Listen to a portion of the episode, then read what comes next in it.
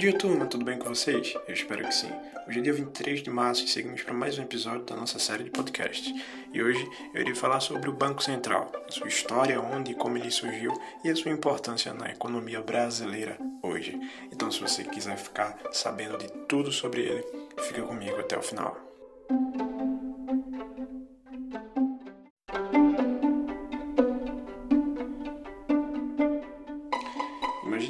Que você tem 20 reais que pegou no banco e é, vai pagar uma carne, um quilo de carne para comprar para o almoço de amanhã. E de alguns outros dias, se é que sobra. Esses 20 reais que você usou para comprar, ele vai ser pego pelo pela pessoa, pelo empreendimento, pelo é, mercado que você comprou. Então aqueles 20 reais vão ser usados para comprar mais mercadoria. Então esses 20 reais vai girando de mão em mão, de empresa em empresa, de pessoa a pessoa, até que ele chegue um tempo que é, ele não vai poder mais conseguir coexistir, porque é claro que o papel moeda ele não tem uma, uma vida útil infinita. Então vai chegar um momento em que aquele papel moeda ele vai se extinguir ou vai deixar de ter a capacidade de valer. E hoje a gente tem uma vida útil para papel moeda que é impresso desde a, do momento de fabricação até o momento de movimentação no mercado. E para onde vai esses papéis ou essas moedas que já não tem condição mais de ser útil? É aí que entra o Banco Central nessa e em várias outras funções. O Banco Central é muito as moedas é, que estão sem capacidade, como também ele se preocupa com o controle da inflação, do poder de compra do brasileiro, ou seja, da valorização da moeda, como também se preocupa na infraestrutura do mercado financeiro e na estabilização desse mercado e ele se preocupa também em propagar a educação financeira. O Banco Central é como se fosse o banco dos bancos. É claro que ele demorou para ser nascido, mas já nos séculos 20 se tinha em mente a consciência da necessidade de ter um banco que é, fosse o fiscalizador de todos os bancos. E é assim que o Banco Central atua. Apesar de que não temos um modelo de economia que seja o maior de todos os países, o Banco Central veio para justamente revolucionar ou para melhorar muito a nossa economia. Isso porque você que viveu antes dos anos 90 presenciou a hiperinflação. E o Banco Central foi um grande pilar para a execução e elaboração do Plano Real. Foi o Banco Central e ele atualmente que se reúne numa comitiva chamada Copom que faz com que haja 40 a 45 dias em cada, em cada período, né, ah, uma reunião de várias pessoas para definir o quanto vai ser a taxa Selic. E a taxa Selic, que é a taxa básica de juros, é definida pelo Banco Central, que vai invariavelmente é, influenciar o poder de compra do brasileiro e o quanto o brasileiro vai usar a sua moeda. E com isso a inflação ela vai ser contornada, fazendo com que a baixa diminua. Foi há muito tempo atrás que essa taxa Selic foi definida como taxa básica de juros, já lá para as décadas de 60, é, de 1960.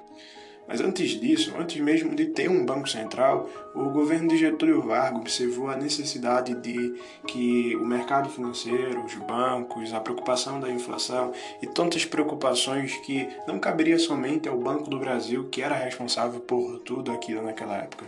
Então, o governo de Getúlio Vargas, né, ele emitiu uma lei que trazia a inauguração de uma nova Constituição, que fosse a responsável por controlar a inflação, por trazer uma métrica de de juros entre os bancos, pelo qual é, houvesse um controle e uma fiscalização de forma que o brasileiro ele pudesse ter uma maior comodidade no sentido de é, não ter tanta concorrência e, e ter algo que controle e supervisione de forma mais legítima. Foi aí que nasceu a SUMOG, que é a Superintendência da Moeda e Crédito. E naquela época a SUMOG possuiu um papel muito importante, pois ele basicamente era o substituto, o responsável pelo que o Banco Central hoje faz e atua.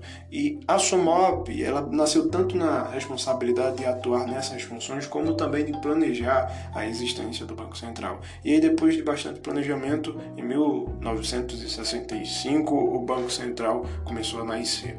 Na verdade, o Banco Central nasceu com a responsabilidade intrínseca de trazer uma estabilidade no sentido econômico do nosso país. Isso porque o nosso país já tinha passado por várias moedas, por vários é, sistemas econômicos, mas ainda não tinha uma segurança no sentido do valor do, da moeda é, do, do, Brasil. Tanto é que a moeda em si do Brasil, há muito tempo atrás, era vinda de outros países. Então, quem controlava a moeda, quem controlava é, o poder de compra, não era é, majoritariamente a nossa nação. A gente era, no caso, levado, como se diz, a Maria leva as outras, né?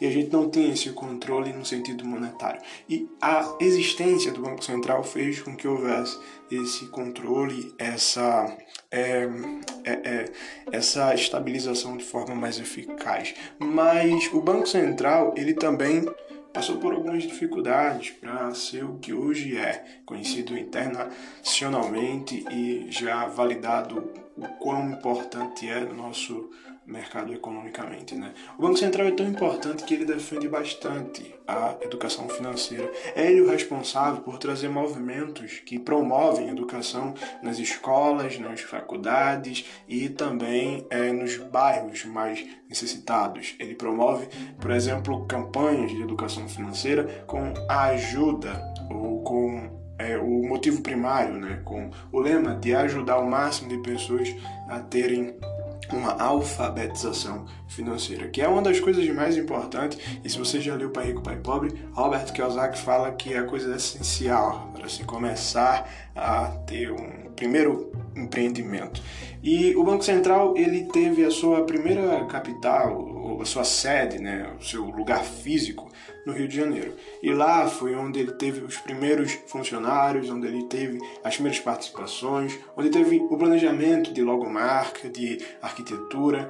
Mas depois de um tempo ele se mudou para a capital do Brasil, que depois foi nomeada em Brasília. Então todo o planejamento de arquitetura foi para Brasília. E na Brasília, na capital do Brasil, houve a construção arquitetônica da sede do Banco Central, que não seria uma coisa simples.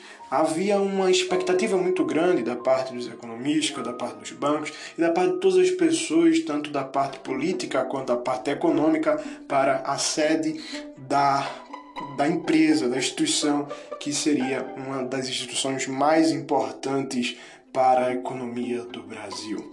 E é por isso que o Banco Central ele foi é, um projeto é, de responsabilidade arquitetônica por uma pessoa muito bem estimada. E essa pessoa viu um, uma moeda e baseou o seu projeto arquitetônico nessa moeda. E essa moeda foi o Dobrão, de 1725. A estrutura da, do novo empreendimento teria é, os seus alicerces, a sua arquitetônica baseada no, nessa moeda. Não na moeda em si, porque a moeda é uma circunferência, um círculo, mas baseada no desenho que estava dentro daquela moeda. E tanto é, o empreendimento, a sede se basearia como a logomarca. A logomarca não seria diretamente relacionado com a moeda, mas ela traria as figuras lá da parte de visão de cima da sede de Brasília. E esse novo empreendimento foi um sucesso. Inaugurado em 1981, a gente teve esse novo, é, essa nova sede do Banco Central como um dos maiores empreendimentos e é uma das coisas mais é, bonitas de se ver em Brasília. Hoje 2022, estamos quase chegando à casa dos 60 anos do Banco Central. Já passou dos 50, então é uma instituição que tem bastante tempo e já teve vários presidentes e várias formas de governança. É uma instituição muito importante. E se você ainda não conhece o Banco Central, não sabe o que é o Bacen ou o BC, você precisa conhecer. No site do Banco Central tem a história do Banco Central desde o início até a sua construção. Tem também relatos sobre pessoas que presidiram eh, e estiveram de forma indireta ou diretamente à frente da organização atuação em questões operacional do Banco Central ao longo da história. É bem interessante ver que o Brasil, mesmo sendo um país não tão desenvolvido quanto as potências que a gente tem em mente, mas é um país que é, se atentou para a necessidade de ter uma instituição maior que cuidasse